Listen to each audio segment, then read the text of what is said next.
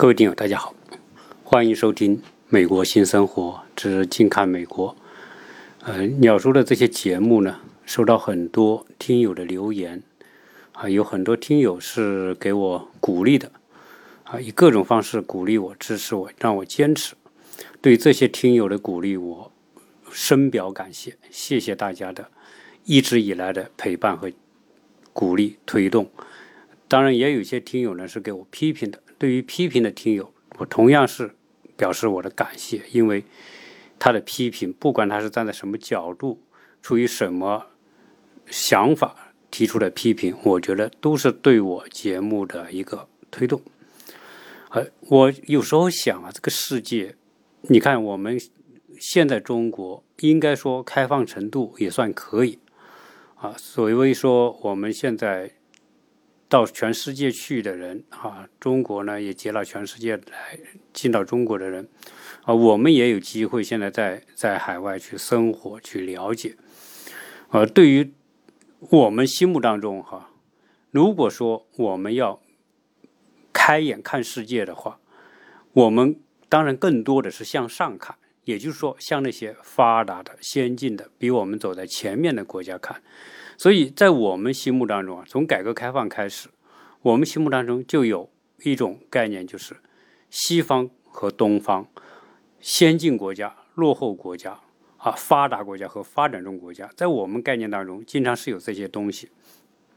当然，在我们因为作为一个后起的国家，特别是一个我们改革开放四十年的这么一个国家啊，应该说我们和世界的接触。总体来说还是比较短短暂的。当然，以我们每个人的亲身经历来说，我们的见识都是有限的。不管说你是到过多少国家啊，我们的见识还是有限的啊。即便有些大 V 做很多节目，说走了全世界几十个、一一百多个国家，我觉得他对这些世界的了解也是有限的。所以，总之来说，我觉得我们虽然有机会。开眼看世界，甚至亲临到其他国家去感受，但总体来说，对世界的了解还是有限。当我们聊到西方国家的时候，我们有个概念，就是西方代表先进，东方相对来说是后进啊。那这个只是很笼统的感受了，因为西方国家为什么让我们觉得先进呢？是因为世界近代史。的整个演进发展和世界的这种秩序的建立、规则的建立，确实都是源自于西方这些国家。那么，西方国家里面，我们现在说到西方国家有哪些呢？那主要是欧美啊，我们可以数出来。那欧美里面，那欧洲我们可以说到的是德国、法国、英国几个大国。意大利也算是个西方先进国家，那再往北，那就是北欧国家，斯堪的纳维亚半岛啊，我们说啊，什么丹麦啊、瑞典、挪威、芬兰啊，那些是我们印象当中先进的西方发达国家啊。当然不，还有众欧洲还有众多的小国，我们就不算了，什么瑞士啊，啊，对吧？然后你再再有一些特别小的国家。啊，什么列支敦士敦呐、卢森堡这些啊，后来东欧这个社会主义国家巨变，那现在也出了很多。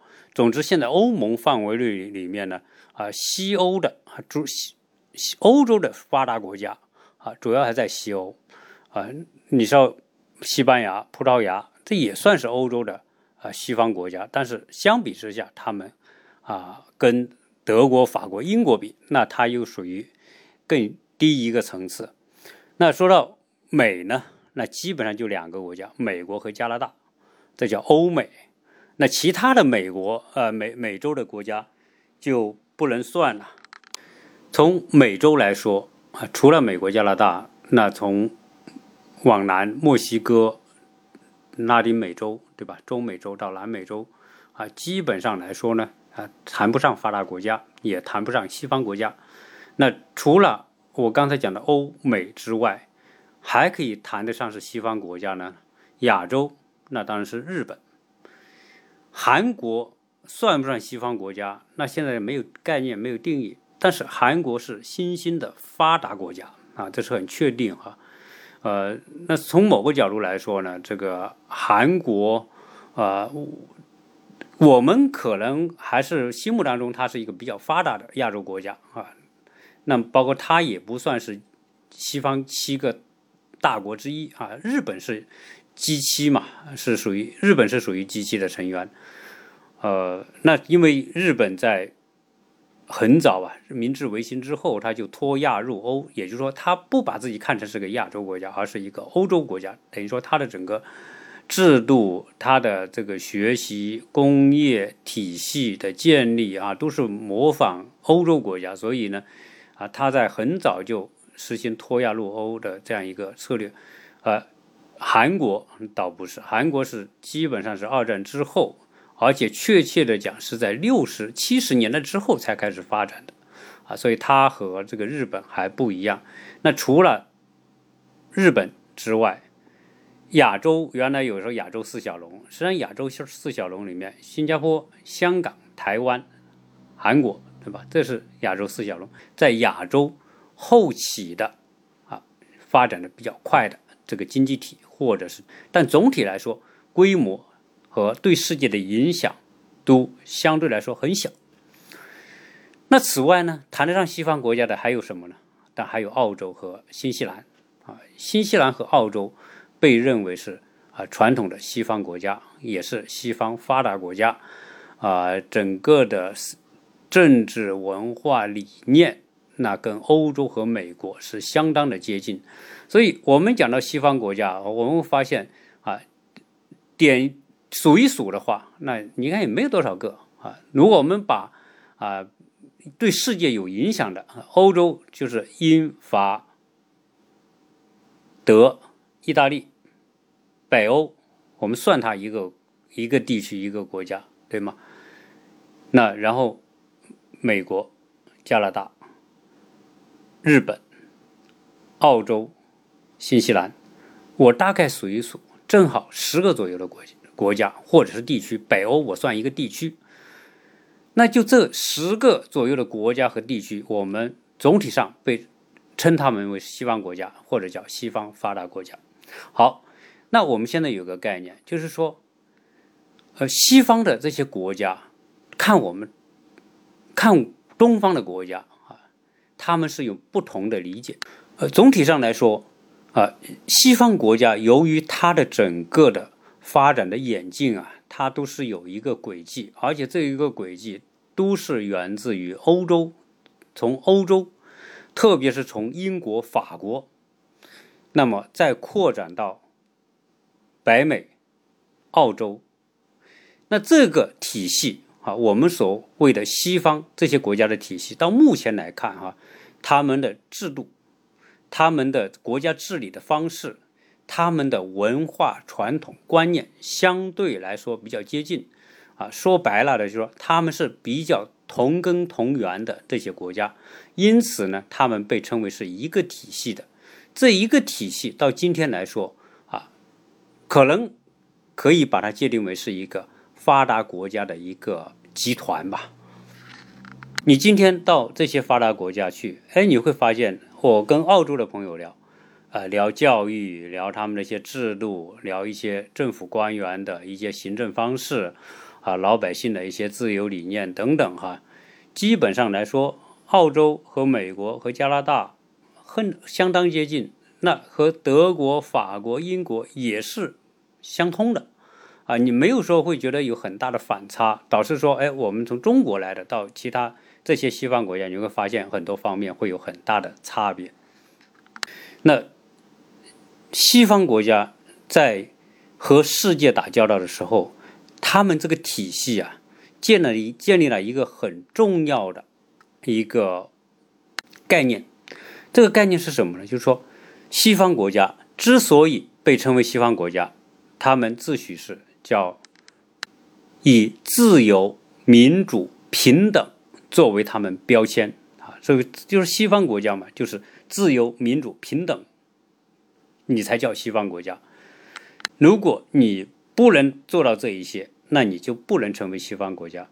最后呢，又把这些自由、民主、平等这些东西作为世界的普世价值啊，就说这些东西是世界的呃价值观里面的这个比较高层级的价值价值观啊。你现在这些国家如果是以这些价值观为主导，那么这些国家就叫西方国家，呃，其他的你不民主。不自由、不平等的国家，那都不能成为西方国家。所以，这个就变成说，从道德、从观念、从这些呃这些层面啊，把它包装成一个普世价值的一个总体的标签。那这些普世价值是不是真的特别高大上？是不是真的是属于人类的方向呢？有时候没有答案啊。以我们最近所看到的，比如说美国发生的事情。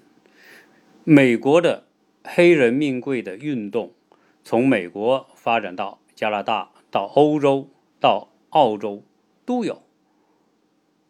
那这场运动让更多的人看到，实际上西方国家也不是完美的，西方国家的观念制度也存在很多的问题。那同时，他们倡导的普世价值，从某个角度来说，我们更多的。认为它是标签化的外表，而实质上来说，你说它的自由、民主、平等有没有这个内容？当然有啊！你说，因为美国，你在政治观念的表达你是自由的，但是从现在这一场运动来看，实际上这种自由度也被大大的限制。今天你在美国有很多真实的想法，你是不能说的啊！原本西方人说，哎，我们。是可以发表不同的政治见解、主张，啊，可以批评不同的人。但是现在你发现，好像似乎这些都不是想象的那么自由，啊，就说你现在这些美国的白人，你不能随便批评黑人，你一批评黑人，那就给你扣上一个种族歧视的帽子。而实际上呢，有些批评是不是对的呢？有可能他批评就是对的，但是对的你也不能说。啊，那这个你去想一想，就说有些大实话、真话你也不能说了。所以从某个角度来说，啊，什么啊，自由、民主、平等，我觉得都是在不同的环境之下，不能一概而论啊。没有绝对的自由，在我们特别说政治上的绝对自由更没有，因为在美国、在欧洲，你都要讲政治正确，政治正确。的含义就是，你必须为了表面的正确而违心的说一些假话，啊这叫政治正确。那同时，我一直也在想一个问题啊，我想以我们同龄的人啊，比如说六零、七零、八零后的人，经历的中国的演进和变化很多啊。中国经历过改革开放，经历过六四。啊，经历过这个欧洲的，比如说东欧的巨变等等这一系列的这种政治领域的这种重大的事件，有时候我们越来越觉得，当初很多东西啊，我们真的是很天真啊，天真到什么程度呢？就是说，西方国家，你会看西方国家，比如说对其他国家经常会搞一些运动，比如说阿拉伯之春。啊，西方国家也会对韩国、台湾啊，都搞了很多的运动，推动他们去做各种各样的这种改革啊，实行民主政治。但你说民主改革这些好不好呢？也不能说不好。但是如果我们真的冷静的来看，西方国家所采取的政治制度啊，你看欧洲、欧美加算上澳大利亚、新西兰。啊，这个欧美这个体系的国家，他们所实行的西方式的民主政治制度好不好呢？不能说它不好，因为这些国家确实在近代发展是最快的，发展的也很好，包括人民的这个福利、社会的稳定种种方面吧。西方国家确实在全世界来说是属于发展的比较好的国家，同时。他们要求其他国家向他们学习，也采取跟他们一样的制度。你要采，你要改革，采取跟我们一样的制度，我就接纳你作为我的成员啊，你就是我伙伴当中的这个一个。有时候这种感觉好像会觉得，哎，好像这些国家，比如说韩国，对吧？我们举例啊，韩国，韩国原来也很专制，在传统换时期，对吧？朴正熙那那个呃朴槿惠的老爸啊，包括到这个后面的这个传斗焕等等哈，都那个年代啊，他也是从一个专制向民主过渡，而后面的推手是美国。韩国总体来说，它的这种制度的变革，经历了一个几十年的漫长的过程，啊，你我们不能说韩国的制度是失败的啊。总体上来说，韩国的演进算是还比较，比较到今天来说啊，它比较接近这个美国式的这种民主制度。但是我们回头要看全世界。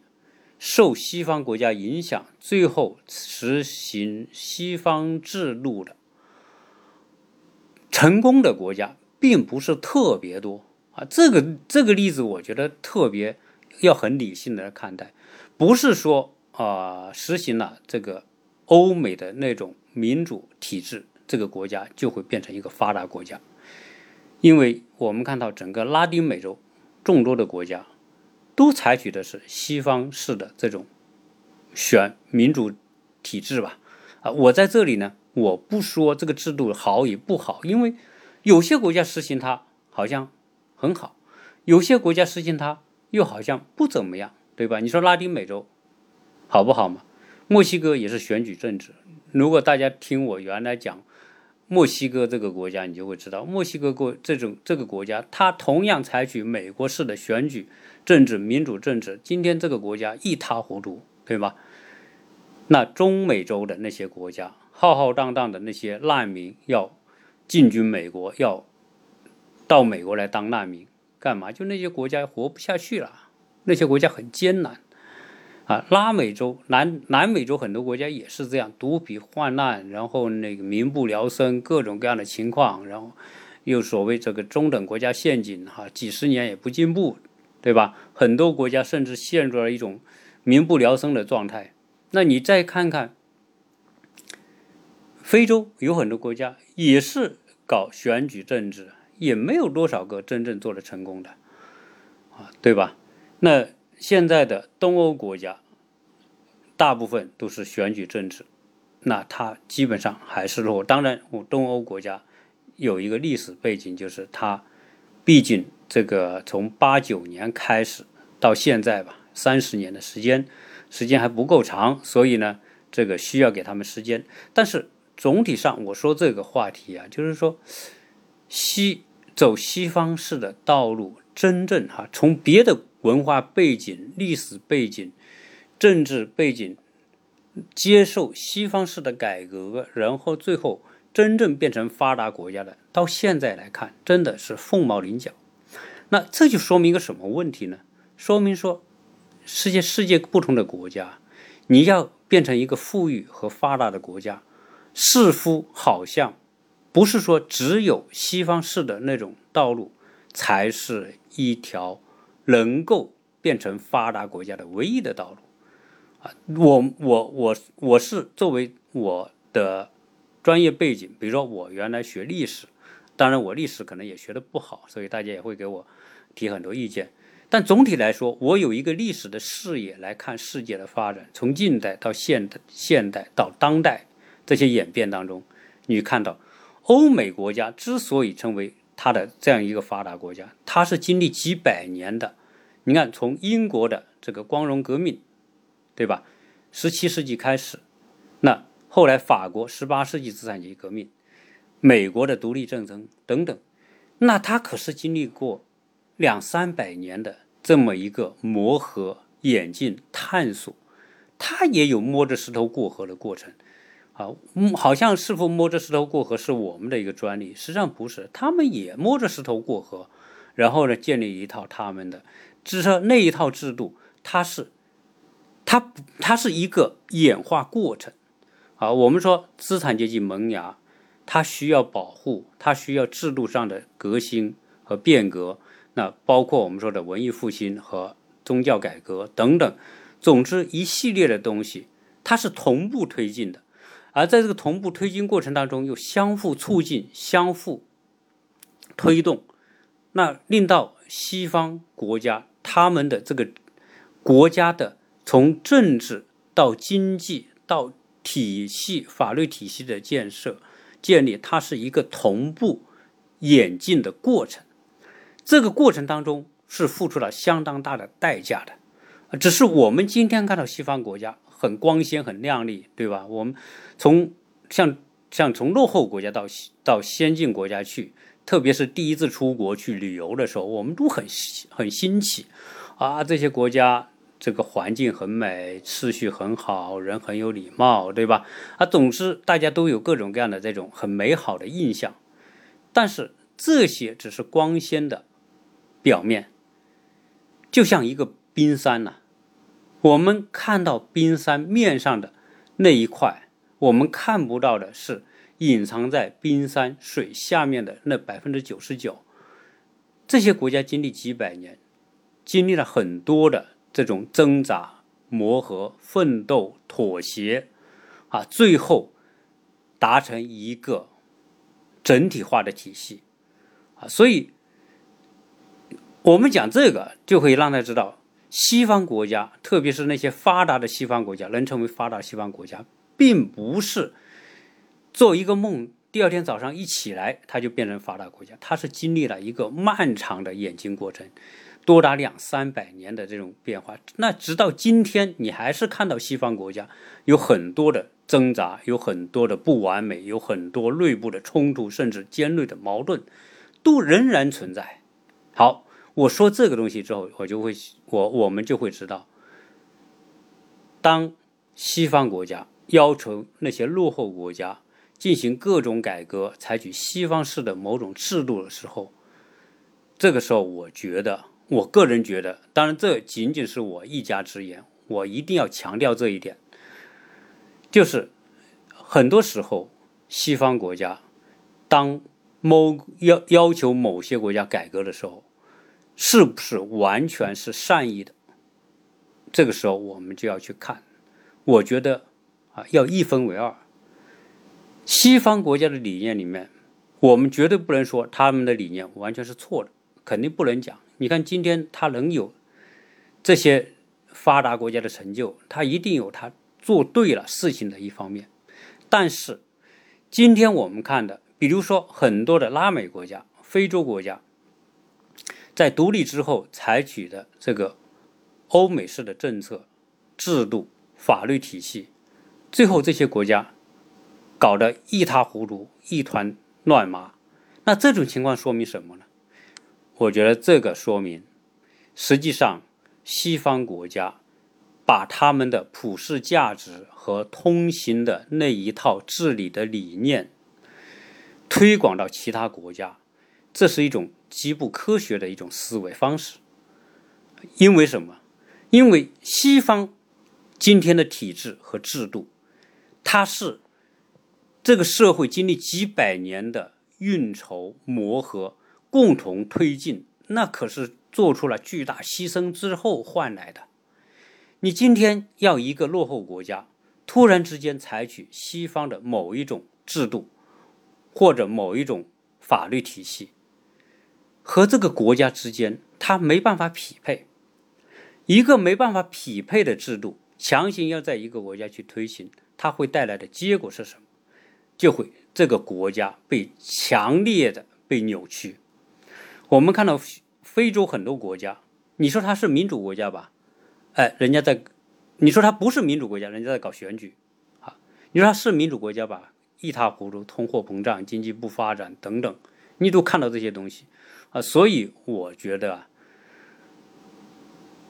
这个是我个人的一种理解，就是说，西方国家当要求某些国家进行改革的时候，其中隐藏着某一种动机，这种动机呢，可能他不会说出来，但是呢，需要我们认真的去思考，这种动机的下面包含着的是种什么样的目的。我觉得，真正意义上，他要帮助你国家进步的成分是多还是少？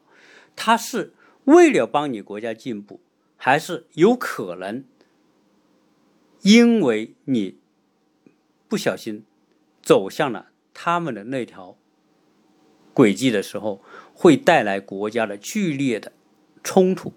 啊，你想想，西方式的民主和另外一个完全处于不同的历史。政治观念、文化这个背景的一个国家，那要进行这样一种改革，就像你突然拿一个某个药要某一个人去吃，这是没办法说立竿见影的达成这个效果啊，甚至有可能会带来一个什么结果？就是说，我名义上我为你好，对吧？你们这些国家太落后了。对吧？你们的体系、法律体系太落后了，你们应该采取我们欧美的这种先进发达国家的体系，那你就会变得像我们一样。好，这个逻辑看起来很好吧？就说，哎，我为你好啊，我把我们的先进的理念和法律体系介绍给你啊，你们采取我们这个体系，你不就跟我一样发达了吗？但真的，如果这些国家，接纳了美国式的或者欧美式的这一套的体系去推行的时候，你会发现这些国家往往是失败的。不管是阿拉伯之春，我们看到的中东的很多国家，拉美的这些国家，基本上来说，没有哪个国家因为采取了这个欧美式的民主体制，就真的变成了发达国家的。到目前为止，没有一个。是因为这种改革而成功的。韩国的成功，从某个角度来说，是介于亚洲人的聪明、勤勤快、勤劳，再加上这么多年、几十年的抗争和磨合，最后才走到今天。但是今天韩国的制度也不能说它就很完美了，但是它有很大的进步。或者说，它比较偏向于这个西方国家的这种选举式的民主体制。但是，我们看到韩国的到今天为止，韩国的政治上这些领导人所经历的都是一个痛苦的过程。韩国的总统可以说没有一个有好下场的，对吧？如果大家去看看韩国什么金大中、金永三。嗯，那个啊，包括朴槿惠，你你把韩国的历史翻出来看看，没有一个总统有好下场。现在的在任的这个总统，可能现在由于应对疫情得当，还得到比较好的这个评价，也得到很多的支持。那会不会到下台之后又被翻出什么案件和他有关联，最后又抓去坐牢的？啊那要么就坐牢，要么就是这个自杀，对吧？所以韩国总统的命运没有几个很好的，这说明什么？说明他的制度里面还是有存在着很多的这个不健康的因素，或者是不健全的因素在里边啊。所以，当这样一个不是处于西方那样一个发展轨迹、文化、历史观念背景当中的。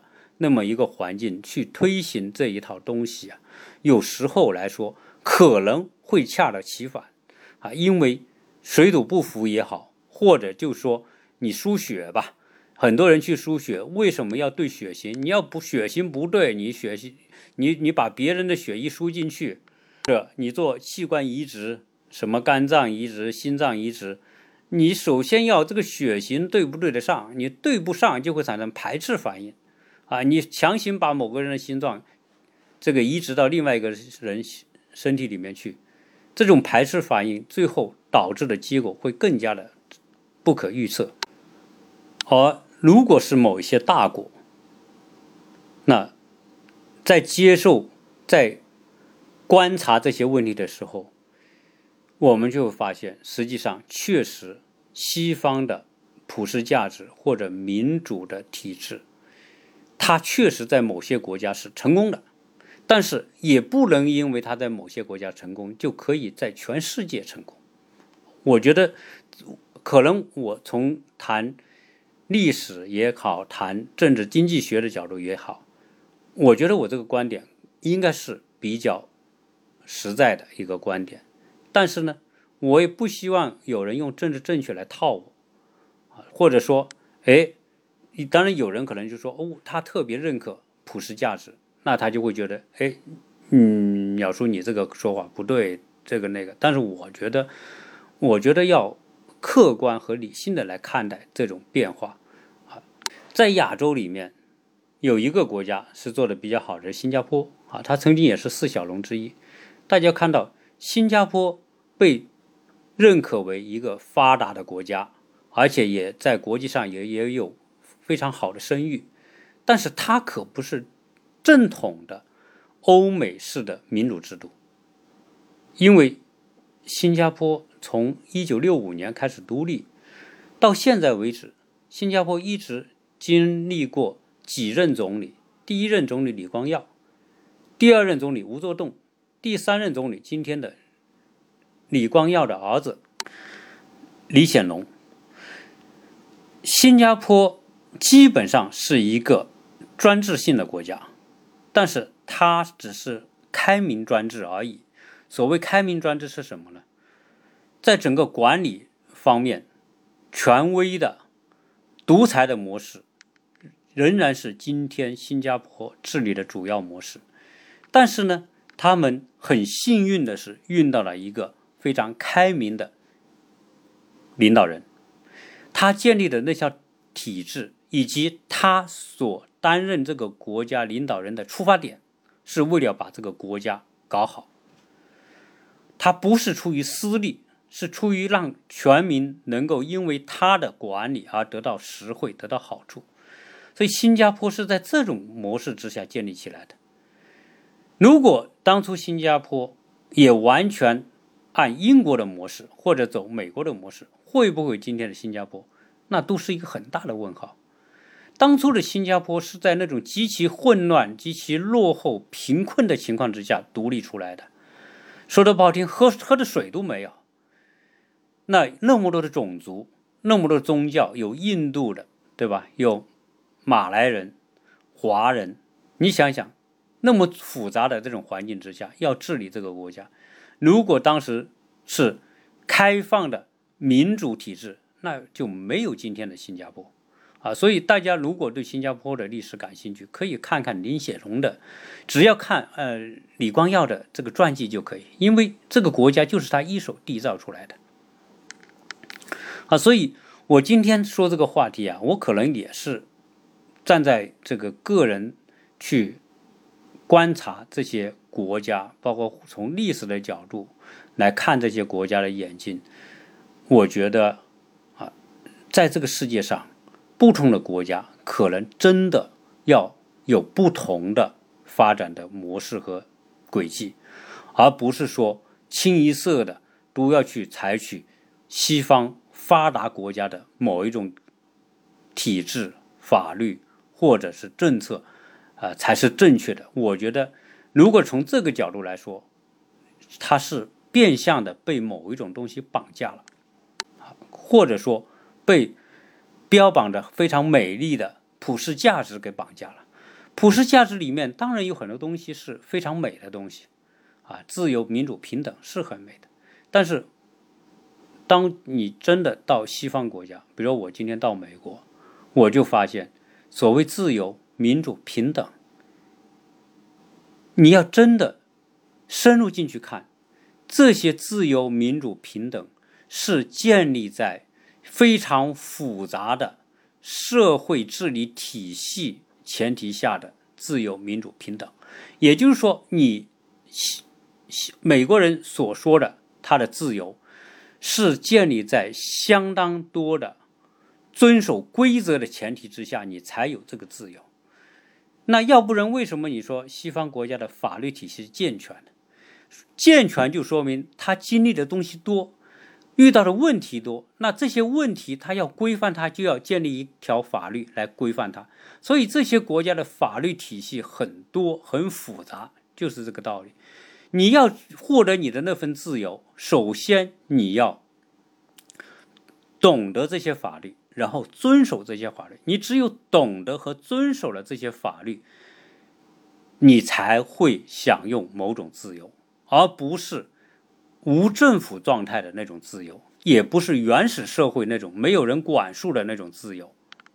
那我们要讲这个自由、民主、平等的话，自然这个自由、民主、平等有这么复杂的背景和前提。如果一个新的国家要突然采取美国式的自由、民主、平等，或者西方式自由、民主、平等，那你首先要建立这么完善的法律体系，同时你还能够有效的执行这个法律体系，就说你的法律管用、有威慑力，大家都遵守。在这个前提之下，你才谈得上自由、民主和平等。所以，如果你理解到这个程度的时候，我们就会发现，这一套东西并不是放在任何一个国家都会达成这么好的效果，对吧？因为这些国家经历了几百年的风风雨雨的争夺，你其他那些发展中国家，你试试看。所以这也能解释为什么我们所看到的世界各地的国家采取西方式的治理体系，真正成功的是凤毛麟角，几乎可以说你数不出一个手指，呃，一个手掌的这个人数，连五个都没有。那当然，你说有没有一些特别小的欧洲国家，然后在在二战之后怎么怎么样？当然可能也有。但是人家可不是说，呃，在原来的一个没有任何关联的情况之下，突然进行改革就成功了。因为欧洲国家总体上来说是相通的，对吧？你哪怕是东欧国家，在二战之前，可能他们所走的那些路，或多或少都受到西方这个启蒙思想的影响，所以他们还是有基础的。你拿一个东亚国家。拿一个东南亚国家，拿一个拉美国家，拿一个非洲国家，你试试看，啊！所以我今天讲这个，啊，我就想，因为我突然去想这个问题啊，它到底如果它的民主制度真的那么好，那除开欧美国家之外，在战后通过这种改革，真真正达成西方那样一个文明、民主、富裕、先进和发达的国家。我现在找来找去，我就没找到，那没找到，我就得怀疑呀。那他推行的这些东西是不是真的有效？那他如果没有效，他为什么要推行？同时，我们换一个角度，如果一个落后的国家推行了那套东西，就变得先进、发达和文明，那去想想，当今人类是一个很自私的一个社会，对吧？那我们说谁谁谁优先，对吧？某某某某优先，那说明什么？说明还是以利益这个争夺为主的这么一个竞争环境。那自然是利益争夺。我为什么要将一个落后国家扶植成一个先进国家？那你又讲不通了吧？如果那些落后的国家通过这一整套的改革就能变成一个西方式的这个先进发达国家？那它不是增加了很多的竞争对手吗？那你也解释不通。所以从某个角度来说，这里面啊，就是普世价值的推行，我觉得面上是特别的美好，给人觉得哎光鲜和亮丽。但是如果你扒开这个表面去看，我觉得这里面是有某一种动机。我们我不能说这种动机一定不好，但是。从现在的结果来看，没有一个国家走那条路真的走成功的，那就说明什么？说明一个是你的国家有自己的历史、有传统、有价值观和理念，你是一个机体和一个外来的东西的嫁接，它不是可以随便嫁接的。就像说你一个人要移植某一个器官，不是随便可以移植的一个道理啊。那我讲到这里的时候，我就觉得啊。我我们不用说啊，西方的普世价值就不好或者就好这么简单的方式来看，而且我觉得这里面啊，先进国家对落后国家的某一种啊，比如说他对这些国家的这种改造或者是控制，有很多方式和手段。总之来说，一个社会，你去想想，如果你在整个大自然当中，你是狮子和老虎的话，你肯定不希望这个大草原上出现越来越多的猎狗、豹子，或者是同是食肉动物。你肯定是希望这个大草原出现的都是那些食草动物，因为食物链里面它一定有高低之分。只有把这种食物链拉开，有高低之分，那么处于食物链的顶端和上游的这些动物，它才有丰富的食物来源，对吧？那原来讲自然界和人类社会，实际上它的整个法则底层的道理是一样的。所以，如果从这个剥开来看，那西方在推行的那些。价值观、理念和国家治理方式的时候，我觉得他应该非常清楚的知道，这种嫁接的模式，它的破坏性可能大于它的正面的这个效果。正因为它的破坏性会大于它的正面的效果，才会导致这些国家没办法探索出一条新的道路。今天拉美的非洲很多国家到今天停滞不前，陷入我们说的发展中发达呃中等国家陷阱，它就是这么一种状态啊。经过改造又不成功，上有上不去，下有下不来，就变成这样。然后最后怎么办？你永远你都处于我的下游，对吧？你处于我的下游，那自然就我对你就有优势，不管是从竞争从市场、从技术、从种种方面，我能保持对你的长久的优势。我觉得这叫国际战略。所以很多时候啊，我们看到说，很多西方的玩政治、玩策略的人，他所推出的一套东西，很多时候呢，面上一定让你觉得很愿意接受，特别美好。但是人家对这一套东西，几百年来的研究成果已经证明了，就像一副药似的，我给你吃，肯定吃不好你。可能我也不会把你一下子吃死，然后就让你半死不活。因为你半死不活，那你就不可能探索出一条新的路子。因为人类社会，它总有可能有很多路可以走。我们说的新加坡就是这么一种例子。新加坡是一种很值得去研究的一种例子。它从西方国家里面借鉴了某些东西，但是呢，它的很多的这种国家建设所采取的对策，都是适合他国情的这一整套东西。那今天我跟大家聊的这个话题呢，可能不太容易懂，或者不太容易讲得很清楚，但是。这也是我灵光一现，突然突然想到这么一个一个话题，因为我一直想不通，为什么这些西方国家要让这些落后国家采取西方式的民主制度？我搞不懂。我一直以来我不觉得，如果他是慈善，好像也说不通。如果用了这一套制度，就会变成发达。那又和丛林法则又不相符合，食物链的这个上下游要拉开，大家都变成狮子老虎，那怎么办？所以，我我我想这是个话题，我把它抛出来。对于这个领域有兴趣的听友呢，大家可以一起去探讨。我知道我这个是很初级的一个想法，但是我这个初级的想法可能。从某个角度能够去理解为什么西方要推行这套东西，它的动机、深层的动机是什么？我觉得这个才是重要。我们不要看表面的东西，表面的东西往往是不真实的。冰山上你看到的那些，不是整个冰山的全貌，冰山的全貌和核心都完全埋在水下面，不是我们一眼可以看得穿、看得透的。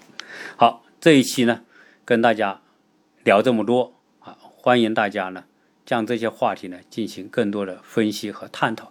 我想这个非常有助于我们年轻一代八零九零后啊，去重新去看待西方。东方看待世界的发展，往往这些东西是真的是需要独立的思考和理解，这样我们才不会被人牵着走，不会人云亦云。不是说不会说人家说我这个好，你们都要跟我这样。事实上，世界没有那么简单的事情，世界上的事情往往是有一条明线，有一条暗线。明线我们可能一眼看得到，但是暗线我们永远是要通过深入的思考才能够知道的。好，这一期聊这么多，谢谢大家收听。